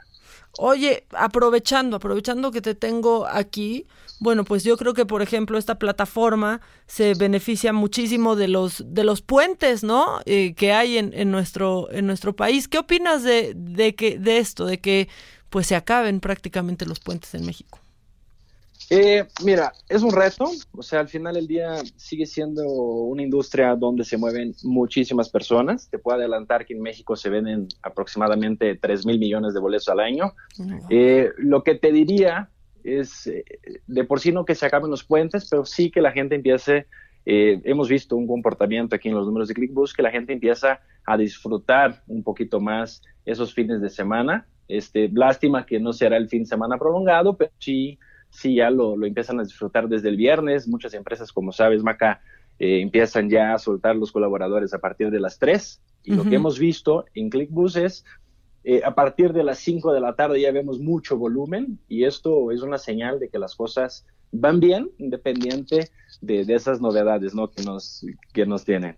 Que independientemente de que se nos vuelen los puentes, bueno, porque aparte quien se quiere ir la verdad es que se, se vuela los días. Justo estos puentes lo que prevenían también un poco era el ausentismo laboral o, o en, en las escuelas. Tú debes de tener muchísimas cifras, Bruno. Por ejemplo, pues cuál puede ser el destino que más, eh, que más usan los viajeros de la Ciudad de México. ¿A dónde se viaja más en autobús?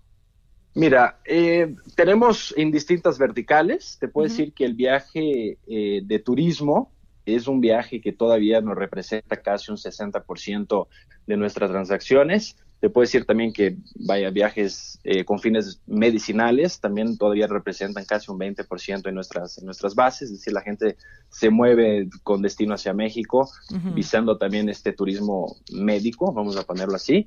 Pero tú tienes, aprovechando, ¿no? Aprovechando que se viene un, un, puente, ahora sí que un, un feriado importante, que es el 14, Tienes destinos como playas, tienes destinos ahí, son más de 121 pueblos mágicos que están también dentro de nuestra plataforma y que obviamente te dan esta posibilidad de salir un poco de este, de este caos que es la Ciudad de México. Pues sí, la, la verdad es que sí. Y pues la gente no ha dejado de usar autobús para, para viajar, esa, esa es la verdad. Y lo han hecho muy bien también, porque, bueno, hay unos que vas, pero comodísimo también. Está muy bien la industria, ¿no? Sí, de hecho eso es un poco el, reto que, tenemos como, como país, como industria, de cambiar un poco este mindset. O sea, te puedo decir que uno viaja muy confortable, uno tiene autobuses de primera. La flota en México es una flota que tiene menos de cinco años, en el 70-80% de su totalidad. Es una flota muy nueva, es muy segura. Este, se conectan con todas las centrales eh, policíacas dentro de las carreteras. Entonces, un poco es este reto. Lo que sí te puedo decir que desde estos siete años que llevamos operando en el país, eh, hemos visto una migración tremenda hacia, hacia autobuses. O sea, para darte una cifra de cómo se mueve el, el, aéreo en el país, se habla de un número de aproximadamente 250 millones de boletos aéreos vendidos, ¿no? Y estamos hablando en una industria de, del autotransporte que se manejan 3 mil millones de boletos. Entonces, sí, no, bueno, se queda chiquitito. Sí, es muy corto el aéreo. Entonces, y la ventaja, otra vez, nuestro país es un país hermoso, eh, uno puede estar en playas, puede estar en el pueblo, puede conocer un desierto allá arriba por Chihuahua, eh, el Golfo de México.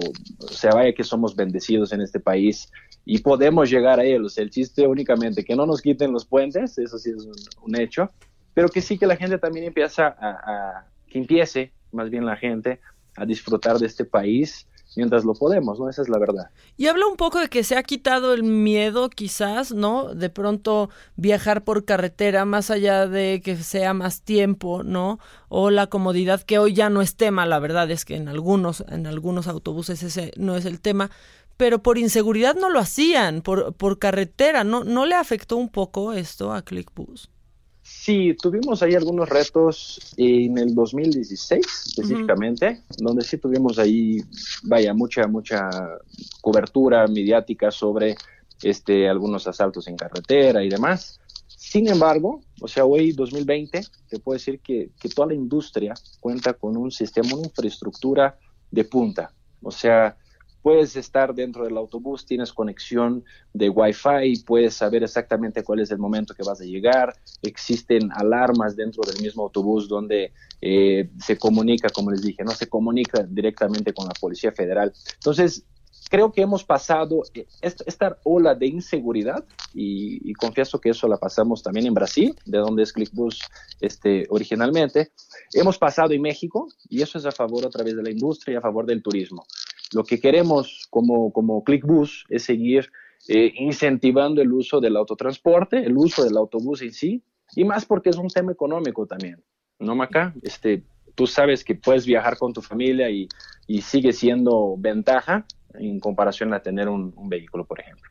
Bueno, sí, en comparación a tener un vehículo, sí, y cambiar un poco esto que dices, ¿no? Cambiar un poco el, el pensamiento en que viajas por autobús porque no te alcanzó, sino es otro tipo de viaje y no, no sacrificas algo por ir en autobús. Exacto. Que, creo que eso estaba muy marcado en, nosotros, ¿no? Y qué bueno que tocas este punto, porque es un tema de ahorro de tiempo. O sea, es un complemento. Uno va en el autobús hoy, y, y, eso me pasó el fin de semana pasado cuando me tocó ir a, a, Puebla. Uno va en el autobús y va trabajando, va con el WhatsApp, va viendo una película. La verdad es que es ahorro de tiempo y tú este tiempo que antes destinabas a estar ahora sí que manejando tu auto, obviamente ahora lo, lo, disfrutas mucho más, ¿no? Con un servicio de primera. Pues sí, Lo que sí te puedo decir es... Dime, dime, dime. Eh, México es punta de lanza en lo que es autotransportes. Y, y, otra vez, tenemos que explorar este, este mensaje y quitar la inseguridad si es que todavía la hay.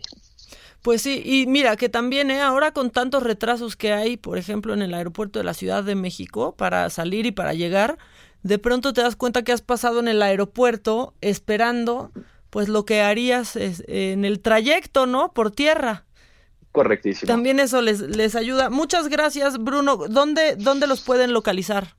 Eh, www.clickbus.com.mx y bueno, eh, nada más agradecer, eh, Maca, y otra vez, en ClickBus nos encanta viajar, estamos constantemente eh, recomendando estos destinos, experiencias, y déjame adelantarte que pronto vamos a lanzar Click Tours, que es una alternativa para todos los tours que se realizan en México y con la final, finalidad únicamente de fomentar el turismo nacional. ¿Ok? Muchísimas gracias. Perfecto, pues estamos pendientes, Bruno. Gracias, Maca. Un abrazo. Un saludo auditorio. Gracias, gracias. Bueno, pues así, así las cosas. Métanse a ClickBus. Es una buena, la verdad es que es, yo de pues hace mucho tiempo viajaba por, por camión de pronto y era muy cómodo. Si no hay opción, resulta, resulta muy cómodo. Hay muy buenas opciones. Métanse a clickbus.com y ahí eh, y ahí descubran, descubran todos los destinos a los que pueden ir mientras todavía tenemos puentes. Aprovechen. Ojalá que de aquí a mayo todavía, todavía haya puentes porque mayo es increíble para los puentes. Vámonos al macabrón, ¿te parece? Macabrón. Lo macabrón. Miren, es que como, como yo siempre digo, Dios compensa, Dios compensa. Ayer el, el trending topic en Twitter era pues que con los puentes no, porque ya quieren presentar ahí la iniciativa para que se festeje el mero día y ya. Bueno, no todo, no todo está perdido. O sea, también hay cosas que nos pueden emocionar porque resulta que José Ramón Cambero Pérez, que es diputado del PAN, pues ya propuso eh, al Pleno de la Cámara de Diputados que se modifique la jornada laboral. Todos escúchenme, todos los que estén en su oficina en este momento, prendan una veladora y hagan changuitos porque este diputado lo que propone es que en vez de siete horas, este, bueno, que sean siete horas en lugar de las ocho horas que están marcadas en el artículo 123 de la Constitución, así, de la Constitución Política, así así lo, lo, está diciendo. Y pues, ¿cuál es el argumento? Dice que se tienen que ajustar los tiempos de los trabajadores porque con el tráfico de esta ciudad, los tiempos de traslado a la oficina, pues perdemos muchísimo tiempo para llegar a casa y que aparte no es solo eso, resulta cansado y contraproducente tanto para el trabajador como para el empleador. Yo estoy con, nunca pensé estar de acuerdo con un diputado del PAN, pero en este momento estoy de acuerdísimo con el diputado porque pues vamos, se puede traducir en que duerman 40 minutos más, una horita más, en que vayas al trabajo quizás con menos tráfico, que llegues con más energía o que llegues más contento a tu casa y no llegues harto de salir en la hora pico, por ejemplo. Eh, dijo textual, el crecimiento de ciudades obligará a que existan más fuentes de empleo, pero físicamente las personas ya no van a aguantar jornadas tan largas ni de más de seis días de trabajo a la semana. También eso propuso que en vez de seis días tenga cinco días la semana laboral. Que eso, mucha gente trabaja sábado medio mediodía, ¿no? Pero si ya se van a poner creativos, pues no sé, imagínense que quitaran el lunes, ¿no? Que hubiera dos viernes. No, no sé, yo, o sea, me estoy poniendo creativa nada más. Eh, pues sí, que pase de 5 a 6, eh, de 6 a 5 días la, la, semana laboral y que en vez de 8 horas obligatorias sean 7. Pero aquí no estamos, la verdad es que no estamos acostumbrados a eso. En, en otros países hay distintos programas en donde puedes trabajar desde casa y eres muchísimo más eficiente y en otros tantos puedes estar menos horas y dejas casi casi religiosamente de contestar mails a partir de las 5 de la tarde, pero aquí no. Aquí la verdad es que si no te ven en una oficina, muchos jefes piensan que no estás trabajando, aunque pueda ser mucho más productivo desde tu casa si, si lo haces bien y con, y con disciplina, pero aquí no, aquí dicen, no, hombre, va a trabajar desde su casa, va a estar en la cama, va a estar viendo la tele, va a estar viendo la Rosa de Guadalupe, no va a hacer nada y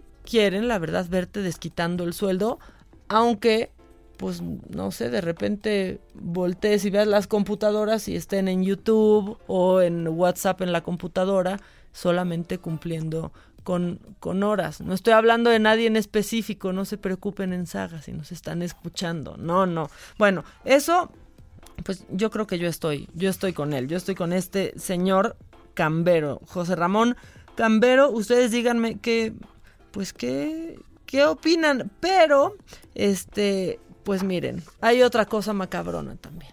¿Quieren más macabrón? Está bien, se los voy a decir, se los voy a decir como pues parece que sí va, ¿no? Que sí va lo del avión, ya mañana vamos a saber más cosas, pues dicen, dicen que este los diputados de la bancada de Morena ya presentaron ante el Congreso algunas cuantas reformas que puedan permitir el sorteo del avión, aunque mañana nos dijo el presidente que ya vamos a saber bien bien cómo va a estar la situación, pues ya se están haciendo eh, los cambios necesarias y se tiene eh, que reformar pues la Ley General de Bienes Nacionales eh, y Federal para la Administración y Enajenación de Bienes del Sector Público. Lo que buscarán pues es modificar el artículo 132 de la Ley General de Bienes Nacionales y los 31 y 38 de la Administración y Enajenación de Bienes del Sector Público Y es que ya los legisladores pues explicaron, los de Morena, ¿eh? que los procedimientos de venta que actualmente están vigentes en la ley tardan mucho tiempo en, ser desahogados. Además, tienen que cumplir con ciertas formalidades y a ellos no les gustan las formalidades y esto dice que pues retrasan los recursos obtenidos por la venta. Y ustedes dirán, ¿y entonces el sorteo qué? ¿El sorteo qué? ¿Cómo va a estar? Vamos a hacer 100. ¿Cómo va a estar? Bueno, uno de los objetivos justo, justamente de esto es poder agregar el sorteo como un mecanismo para la enajenación de bienes. Eh, pues para estos bienes que por condiciones del mercado no han podido ser vendidos y menos pueden ser vendidos eh, con las formas que están vigentes en la ley. Entonces, bueno, pues así se modificará esta ley general de bienes nacionales para que pueda venderse, eh, para que pueda sortearse este avión y lo que toque. O sea, entre subastas y sorteos, así así andamos. Eh, y tengo, tengo más información porque fíjense que eh, hace unos momentos se realizó, y lo estaba viendo aquí en, en, la tele, el traslado vía aérea de, por parte de los relámpagos de una mujer por intento de suicidio con medicamentos. Está siendo ya trasladada al helipuerto del Hospital Magdalena de las Salinas. Si ustedes, si ustedes estaban atrapados en este caos y vieron bajar un helicóptero a media calle, fue por, fue por eso, pero ya está siendo trasladada. Oigan, y para seguir con lo macabrón, pues yo creo que él aparte de que solo nosotros nos acordamos mucho de él, pero quiere permanecer para siempre en el cuadro de deshonor porque es este diputado local eh, de Tabasco que se llama Charlie Valentino. ¿Se acuerdan? El que quería cambiar la constitución para que se quede más tiempo AMLO, el que dijo que, que este pues que los, los restos, eh, por ejemplo, de pues de, de, Cortés eran infecciosos, que eran, que eran un foco de infección y que por eso los tenían que, que retirar. Ha, dicho lo que ha querido y va a divertirse. La verdad es que va a divertirse mientras, mientras trabaja. Este, y ahora, pues, frente al Congreso tabasqueño, dijo esto, el, el Charlie Valentino.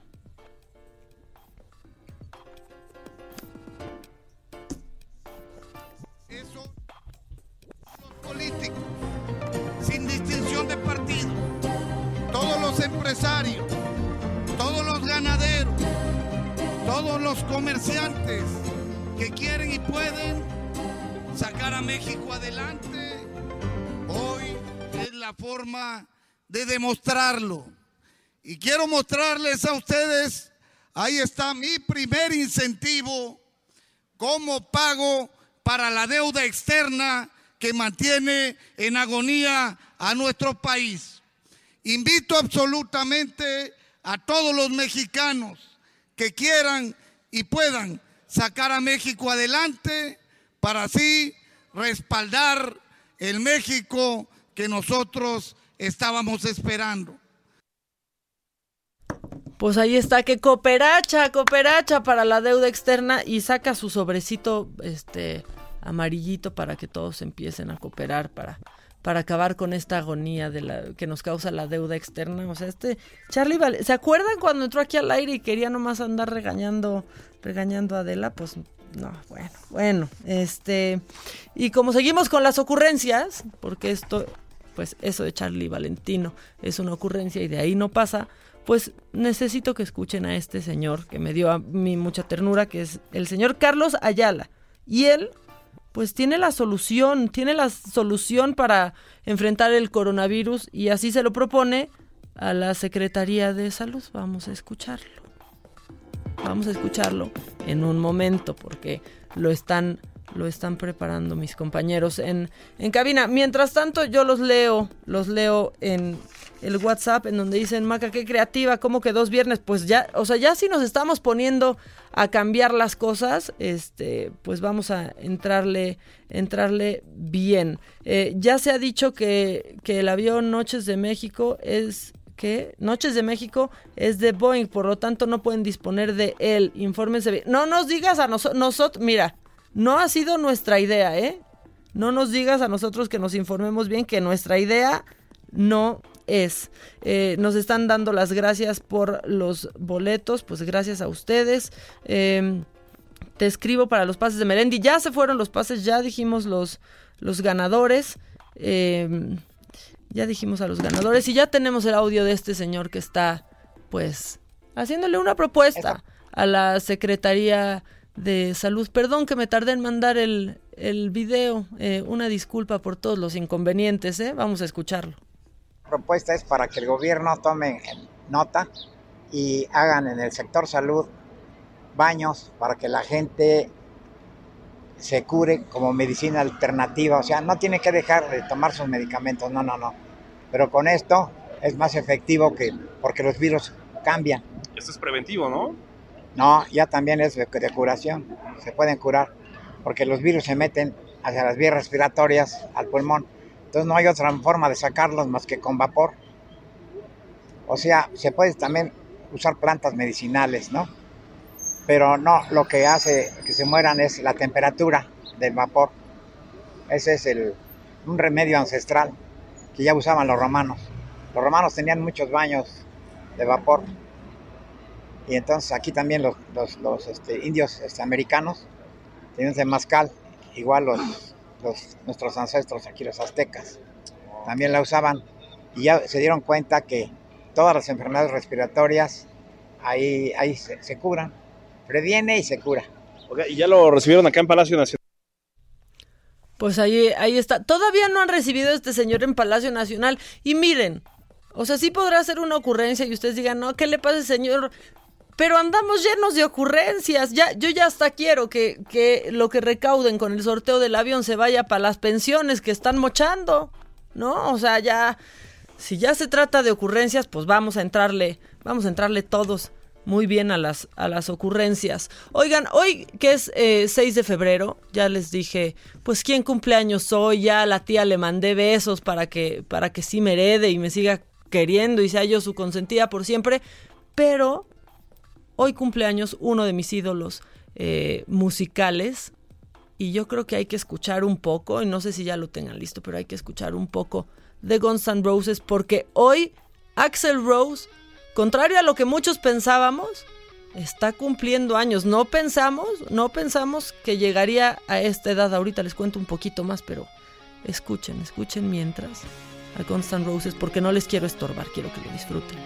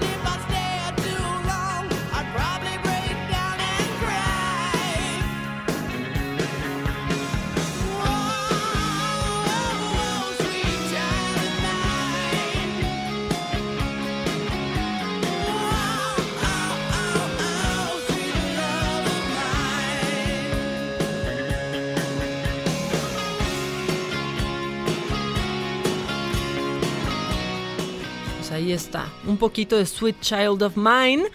Su nombre real es William Bruce Bailey, pero ya desde chavito y cuando empezó a ser cantante se puso Axel, se puso Axel Rose y Slash, su compañero de grupo, eh, le decía The Ayatollah. Eh, hay muchas cosas sobre Guns N' Roses, eh, sobre este grupo, pero sobre todo sobre Axel Rose, que viajaba por años con su pues con su vidente, la traía para todos lados y no hacía nada sin que sin que antes ella le dijera que, que podía que podía hacerlo. Y una de, una de las cosas que cuenta Axel Rose es que mientras pertenecían a LA Guns eh, pues ganaban dinero fumando cigarrillos para una investigación que realizaba la Universidad de California, porque cuando decides ser músico tienes que pasar por todo antes de, ¿no? Antes de tener éxito. Hoy cumple 58 años. Yo me acuerdo que la última vez que los vi fue aquí en México, en la ciudad,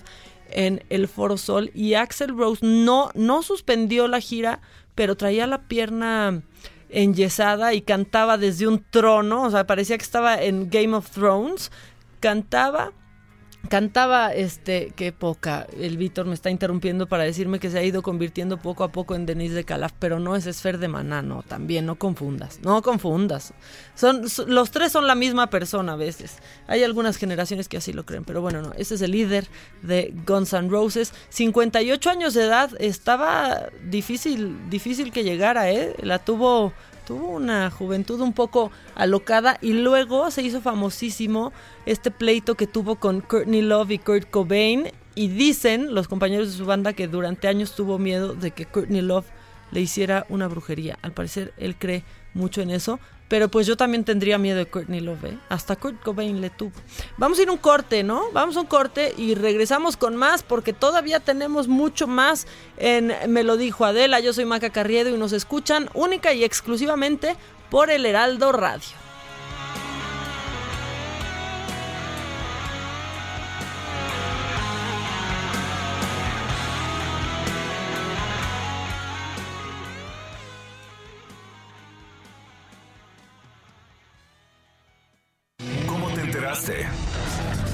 ¿Dónde lo oíste? ¿Quién te lo dijo?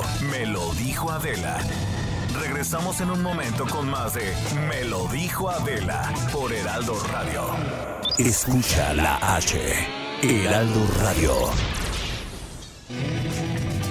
Continuamos con el estilo único y más incluyente, irónico, irreverente y abrasivo en Me lo dijo Adela por Heraldo Radio.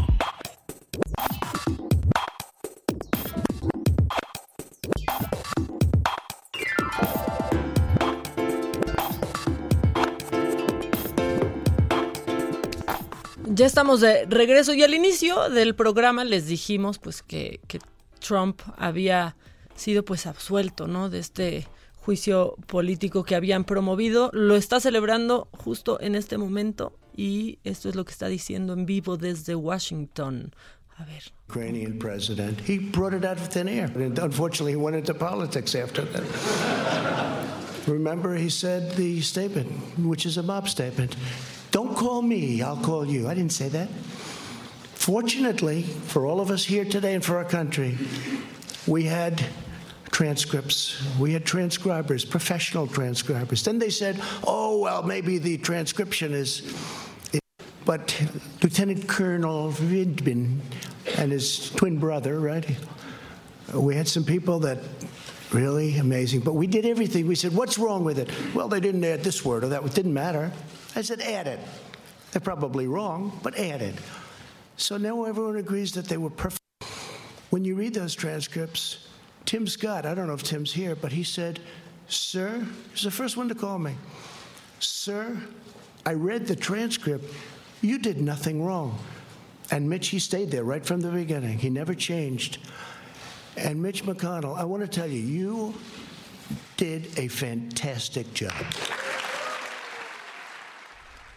Bueno, pues está, está agradeciendo, dijo que por fortuna, pues todo fue, todo fue transcrito, que no hay, no hay manera de, de que se lo, pues, de que lo perjudicaran, eh, y que, que, le dijeron, que le dijo Tim, así dijo, cuando lo, ya lo leí y tú no hiciste nada malo, los está felicitando por haber hecho un excelente trabajo. Y bueno, ahí está Trump este entre aplausos en este momento, como estuvo en el Congreso también entre entre aplausos mientras Nancy Pelosi rompía rompía su informe eh, y algunos otros demócratas tenían una cara de que estaban de verdad en, en un velorio, pero los demócratas ahora no se están poniendo de acuerdo, pero para absolutamente nada. Y ahí va Trump solo directo a otros cuatro años, este, y justo ayer Trump se hizo, pues se hizo tendencia y todo el mundo estaba retuiteándolo porque él,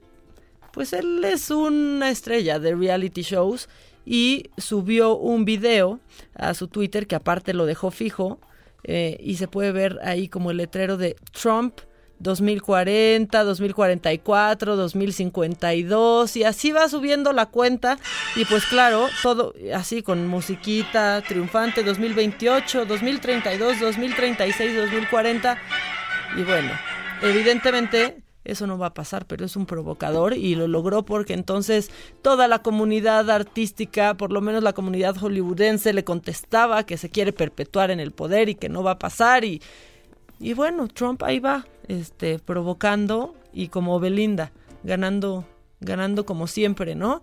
¿Y saben quién está ganando como siempre? Hoy yo les voy a cambiar el tema, pero tengo que compartir algo que nos mandó Adela hoy al chat de, de este programa y no hemos podido dejar de reír y no hemos podido dejar de verlo. Este, nada más por, porque sí hay unos concursos de belleza que, que bonitos y hay otros que qué pena. Escuchen por favor esto. ¿Cuál podrías decir que ha sido tu mayor logro y por qué? Muy buenas noches. Alcanzar el éxito no es cuestión de azar, es un cúmulo acumulado en todos el tiempo perfecto. Considero... Muchas gracias. Alcanzar el éxito, eso le queda para Trump hoy, es un cúmulo acumulado, considero, y, y muchas gracias. Y ahí se ve entre aplausos, es que de verdad pasó hace mucho, pero es un clásico, no podemos, no podemos dejar de escucharlo y ya lo saben, cuando les digan, cuando les hagan esta pregunta, a ver cómo va a ser la pregunta y cómo va a ser la respuesta, para que les quede claro, ya tantito, tantito más. Magdalena, tu pregunta es, ¿cuál podrías decir que ha sido tu mayor logro y por qué? Muy buenas noches. Alcanzar el éxito no es cuestión de azar, es un cúmulo acumulado en todos el tiempo perfecto. Considero... Muchas gracias. Bueno, pues considero, muchas gracias. ¿Saben qué considero? Considero que tenemos que, que platicar, este, pues ya con una wedding planner, ¿no? Porque, ¿qué tal cuando empiezas, o sea, primero qué padre que se van a casar y después se convierte en un infierno la preparación y después se convierte en un infierno el noviazgo porque entonces la novia está histérica y los papás de la novia están histéricos y entonces considero muchas gracias, como diría la reina de belleza. Rocío Blas, ¿cómo estás? Hola, mucho gusto. Pues igualmente, tú eres wedding planner. Así O sea, es. Planeas las bodas. Así es. ¿Cómo se ha puesto de moda el término de wedding planner, verdad? Así es. La, la industria de bodas ha crecido muchísimo y es muy importante, somos muy importantes para, para crear todo el concepto de la boda porque... No, y para que no se peleen los novios, yo creo que también son muy importantes ustedes, ¿no? Así es, porque anteriormente solo te contrataban por el día del evento, ¿no? Porque fueras y ayudaras. Y nunca pensaban en lo que era realmente que te diseñaran y que te produjeran todo tu evento tal como tú lo querías, que te desentendieras de todo. Entonces, ahí es donde en la industria de bodas, pues ya creció más el, el wedding planner, ¿no? Pero ¿cómo fue este boom? Porque, vamos, yo me acuerdo que te organizaban la boda los del jardín al que- o los del salón, pero entonces ahora ya buscas a alguien como tú para que te busque el lugar para casarte y te solucione absolutamente cada cosa y tú has de ser casi que terapeuta. Sí. ¿No? Así es. Para hacer una boda, aproximadamente tomamos un año. Es que, es que yo no puedo creer eso. Sí, sí, sí. Es un año de planeación de una boda, es que ni que fuera aquel festejo del bicentenario. Bueno, pero es que considera que hay iglesias, por ejemplo la de la de la Covadonga que está en Palmas, Apartadísima. tienes que contratarla dos años antes. ¿Qué? Dos años antes. O sea, esa es la más popular. Es, digamos, de las más populares. Entonces, una vez teniendo la iglesia y el lugar, ya de ahí avanzas con todo el concepto de la boda. Hay novios que ya saben qué quieren, quieren una novia, un- una boda rústica, quieren una boda este que tenga todos los diseños contemporáneos. Ahí tú ya lo vas adaptando de acuerdo al gusto de los novios. Y por supuesto que hay profesionales para cada gusto, ¿no? No es que ya si yo me voy a casar, digo en un año ya me da miedo hasta que se me caiga el evento, ¿no? Así como, no, mejor, mira, ¿por qué no en dos meses? Así ya, para que no haya arrepentimientos. Bueno, he hecho bodas en dos semanas. Ay, no, pues, ¿por qué He les hecho en tanto? dos ¿Qué- semanas. ¿Qué les pasaba? ¿Por qué en dos semanas? ¿Qué, qué había pasado? porque le llegó la, la carta a la novia de que se tenía que hacer- tenía que hacer una maestría en el extranjero, entonces dijo, ¿me voy casada o no me voy? Ah, y con fiesta. Corrimos y con fiesta. Híjole, dos Sí, sí. No, es que aparte has de tener unas historias increíbles de cosas No sabes que pasan. lo que te enteras aquí, hombre. No, a ver, por favor, cuéntanos una. Es que mira, o sea, sí, sí quiero que nos hables del proceso de planeación y todo, pero yo quiero los datos morbosos. O sea, quiero algo No. que, hay- que te pasó que tú no podías creer que estabas ahí metida. Bueno, de las primeras bodas que coordiné hace 15 años, me tocó que no llegó el novio. No, ya cállate. No yo solo he visto eso en telenovelas o No, en películas. Pasa en la vida real. Pero ¿Solo bueno, una vez te ha pasado que no llega el Solo una vez, solo una vez, ¿Y qué afortunadamente. pasó? Sacaste un novio así. Yo soy la organizadora. Ahorita, ahorita traemos un novio. Seguramente los novios ya traían problemas porque la novia lo tomó muy light, eh, pidió que se hiciera, que no se hiciera la, la- la misa, pero sí mandamos a todos los, los invitados al lugar del evento. O sea, ¿hubo fiesta? Hubo fiesta. ¿Y fue la novia o no fue? La novia se fue a cambiar, se puso ropa de fiesta y con todas sus amigas aprovecharon, claro, porque tremendo banquete de 600 personas, ¿sabes lo que cuesta? No, ¿y quién lo había pagado él o ella? Ella. Ah, no, pues sí. Digo, con más gusto si lo pagó él y se echa para atrás, haces la fiesta, Sí, ¿no? así es. Y la familia, o sea, y los familiares de los dos ahí en la fiesta. De los novi- del novio no llegó nadie, Ah. pero de la novia sí. O sea, ya estaban Ya estaba. seguramente. El- El novio seguro que avisó a todos, ¿no? Pero la novia no. No, no, no, no, cállate. Sí, feo. Y qué pena. Y ya estaba en el altar ella, esperando. No, no, no. Ah, Normalmente hay una persona que está encargada fuera de la iglesia monitoreando que estén que ya ya llegó el novio, que es el primero que tiene que llegar. Y no llegaba, no llegaba, la novia daba vueltas y vueltas y vueltas y eso En sí, su coche clásico, Sí. con moño. con moño. Híjole, no. y no, bueno, no permití que la novia bajara del carro, por supuesto, no la iba a exhibir, ¿no? Y ya, pues se armó y yo tuve el que, dar- que pedir a los invitados que se fueran mejor al, al banquete. Que no se iba a celebrar la ¿Estaban ya dentro ceremonia. de la iglesia? Los- Algunos sí. No, no, no, y tú sí. estabas así avisando. sí. No, o sea, sentiste hasta feo tú. Claro, por supuesto que sí, pero también lo tomas con filosofía. Si ya está pagado el banquete y la novia está tranquila, pues bueno. No, y a ti ya te habían pagado también, ya es como, mira, si ya no llegó, ya ni modo. Ya, ¿no? Oye, bueno, a ver, entonces, ¿cómo es el proceso? Desde- o sea, llegan, te buscan porque se quieren casar y de ahí, ¿qué viene? Yo siento que hay, que es complicadísimo organizar una No boda. para o sea, nada. Yo he visto, pero he visto pleitos reales por el acomodo de las mesas. Sí. Gente que se deja de hablar porque te invitan a la boda Sí. y entonces no llega, el, no va. Este, el precio del cubierto, o sea, siempre es como Carísimo. No, hay muchos problemas en las bodas. Y hay personas que te confirman. Ajá. O, o, por ejemplo, hay novios que no contratan eh, una empresa dedicada a confirmar a, confirmar. los invitados y por pena ellos les dicen que sí van. Y resulta que ellos consideran ese, ese cubierto y entonces a la hora del va- de, de que llega la fiesta, pues ves solo. tres, cuatro mesas vacías, ¿no? Y no está padre. No, no, o, o seguro te han tocado como algunas bodas que los papás de la novia o del novio están divorciados y entonces el acomodo de sillas es de, pero pon a mi mamá ya que casi que junto al baño y a mi papá del otro lado. Sobre todo cuando no se hablan. Fíjate que en un jardín aquí de constituyentes me tocó una vez, la mamá de la novia se volvió a casar. Entonces, el primer, el primer vals lo bailó con, con el segundo papá, ¿no? Ok. Con el papá que la creció. Pero a la hora que iba a bailar ella con su papá, porque se le hizo un buen detalle que a pesar de que no estuvo presente, pues había ido a la fiesta, ¿no? Lo Ujú. tuve que ir a sacar del baño. Porque No. el señor pensó que no iban a tomarlo en cuenta, ¿no? Entonces yo adentro Ay, no, del no, baño, sáquenlo porque la canción que sigue es él. Es él. O sea, a ese grado. No, bueno, a ver, entonces, van contigo, este, y queremos que nos organices la boda y te dicen, ellos, bueno, algunos te dirán en qué lugar quieren y a otros tú les, les propones. Sí, hay novios que llegan ya sabiendo lo que quieren, ¿no? Si la novia, es que la novia así de no venía preparada, pero, o sea, saben antes en dónde se quieren casar, antes de saber con quién, ¿verdad? Así es. Pero hay, hay novios que llegan sin nada, que no tienen ni siquiera idea de cómo quieren su boda.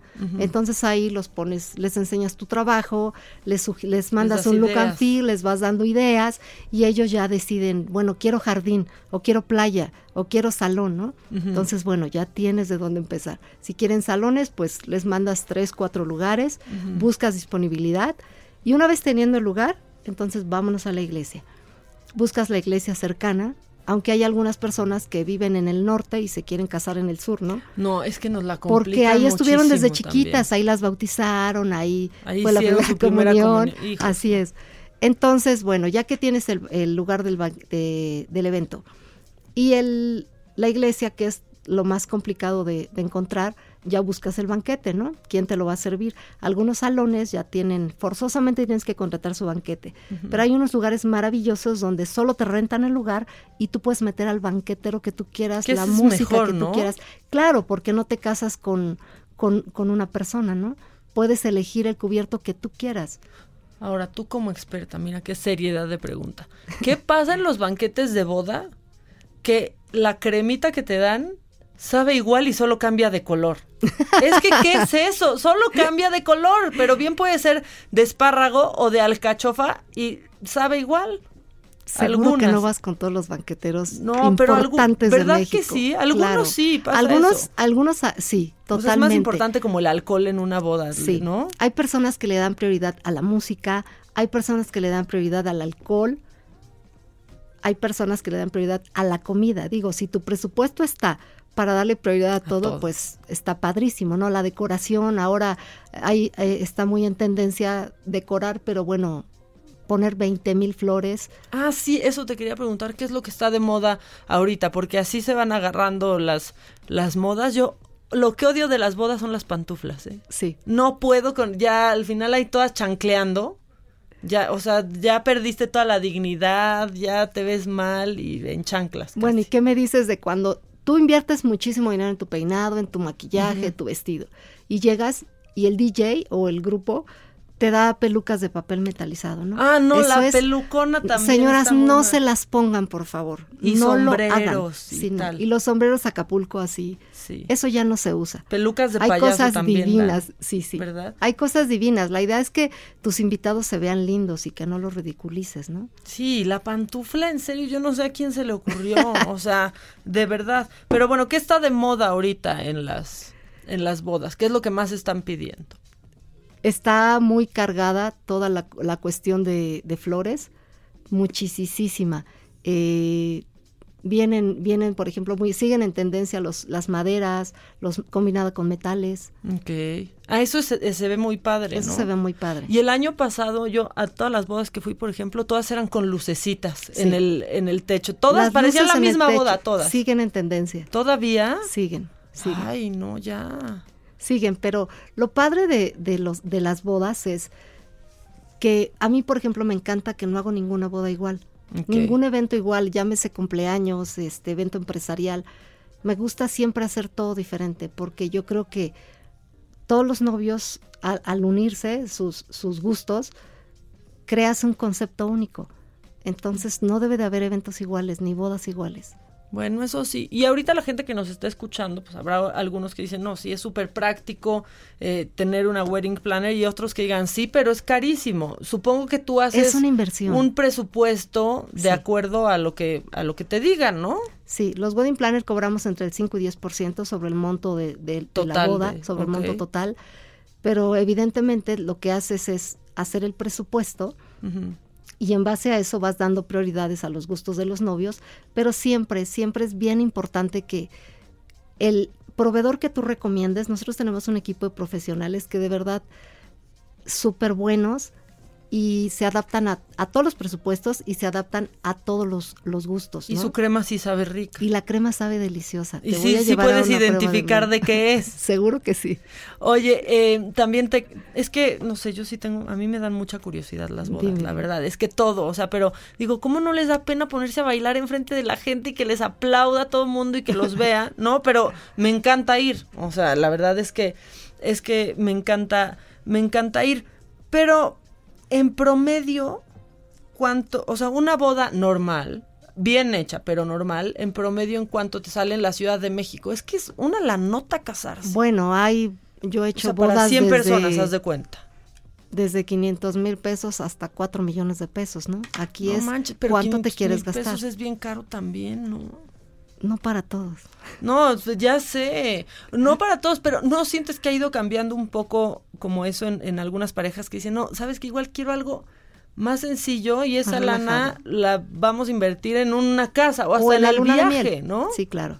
O sea, porque también luego son unos compromisos de que el- tu mamá tiene que invitar a tal y tu papá tal y no conoces a No. un cacho de la boda. Y los novios es bien chistoso porque me tocó una en Vizcaínas que llegaba el novio y me decía, Rocío, antes de que alguien se me acerque tienes que investigar quién es, por lo menos para que lo salude por su nombre. Porque era, no era una boda de nadie. 900 personas, el papá de la política, entonces pues tenía Mm. muchas personas por compromiso que invitar y de verdad llegaban los novios y me decía, ¿quiénes son? ¿Quién es? No sabía nada. Yo creo que la boda perfecta es la que va solamente la gente que te quiere. Sí, los que, a sí quieres invitar, ¿no? O sea, como quitarte el compromiso, porque aparte, Sí. pues, si tu papá quiere invitar a alguien por compromiso, pues que lo invite tu papá cuando se case él, ¿no? Pero tú no tienes compromiso con los amigos de... Ahora, ahora, afortunadamente los papás ya tienen, ya dejan que los hijos decidan más, ¿no? Ujú. Al principio sí me tocaban bodas donde parecía que, era, se- que los papás se volvían a casar. Sí, claro. Decía la mamá, yo quiero este vestido, o que use mi vestido, ¿no? Este, yo quiero estos colores. Y los novios sentaditos y callados. No Sí, opinaban. O que iba toda la familia a la prueba del menú. Yo fui a Sí. la prueba del menú de mi hermana. O sea, que Sí. yo, ¿qué, no? Vamos, tenían que ir los, los novios nomás. Sí, sí. ¿Has visto novios? Porque yo tengo esta teoría de que la boda es para la novia y la disfruta más. Pero ¿has visto novios que realmente disfruten su boda? Que sí, Sí, estén emocionados con ir contigo y sentarse dos horas Sí, a claro. planearla. Sí, totalmente. O sea, porque pues el día del evento sí, pero sentarse así de hoy tenemos que ver, hoy tenemos que ver a, a la organizadora, hoy tenemos que hacer esto. Sí, claro. ¿Sí? Sí, sí, sí. Me gusta, esa parte me gusta mucho. Me, este trabajo es mucho de pasión, ¿no? De que te guste tu trabajo porque sí es muy cansado. Eh, llegar al, ser la primera en llegar al evento y ser la última en irte es, es muy agotador. No, sí, Pero la aguantar verdad es borrachos ya ahí todo, ver a todos los soldados caídos, ¿no? También. Pero la verdad es muy padre, es muy padre ver. A mí me encanta desde que empiezo a diseñarlo, hago que, que los novios se involucren. Entonces ellos van viendo y, y- y se emocionan. Está muy padre. Ahorita tengo dos bodas eh, en marzo, donde precisamente los novios así súper involucrados, Son los emocionados. bien emocionados, me encantan. Ese Muy tipo de bodas me encantan. Y tienes muchos años, ¿no? Haciendo ya estas. Tengo, sí, tengo estos 15 eventos. años No, bueno, ya. coordinando bodas y ya por mi cuenta 10 años. Oye, Rocío, ¿dónde, porque se nos está acabando el tiempo, ¿dónde te pueden, dónde te pueden encontrar? Eh, si quieren organizar una boda, pues que te busquen. Una boda, cualquier evento empresarial o un cumpleaños. Perfecto. Estoy en Instagram como Rocío Blas Ya está. y también a través de mi agencia que es MM Agency. A través de ellos también puede ser. Perfecto. O sea que si se les ocurre, si se les ofrece que la boda, que el cumpleaños, o sea, además se ve, haces eventos. Hago eventos, organizas. así es. Que sí es bueno, ¿eh? Por ejemplo, yo siempre quiero hacer fiesta de cumpleaños y nunca la Ya, hago porque la tengo que organizar y entonces es como de, ay, no, ya para qué, ¿y para qué voy a invertirle a que otros se vayan a emborrachar a mis costillas? Pero vamos a hacerla, vamos claro a que hacerla. sí. A Muchas gracias. Gracias a ti por invitarme. Gracias, Rocío. Bueno, pues se nos fue, se nos fue a nosotros el tiempo. Eh, yo los espero mañana en punto de las 10 de la mañana con toda la información que necesitan saber, con el macabrón, con el con todo, con todo estamos listos para ustedes en punto de las 10 en Me lo dijo Adela. Yo soy Maca Carriedo y nos escuchan solamente por el Heraldo Radio. Que tengan un muy buen jueves. Nos escuchamos mañana, viernes, por fin. Esto fue Me lo dijo Adela. ¿Cómo te enteraste? ¿Dónde lo oíste? ¿Quién te lo dijo? Me lo dijo Adela por Heraldo Radio, donde la H suena y ahora también se escucha. Una estación de Heraldo Media Group. Planning for your next trip? Elevate your travel style with Quince. Quince has all the jet setting essentials you'll want for your next getaway, like European linen, premium luggage options, buttery soft Italian leather bags, and so much more. And is all priced at 50 to 80% less than similar brands. Plus, Quince only works with factories that use safe and ethical manufacturing practices. Pack your bags with high-quality essentials you'll be wearing for vacations to come with Quince. Go to quince.com slash pack for free shipping and 365-day returns.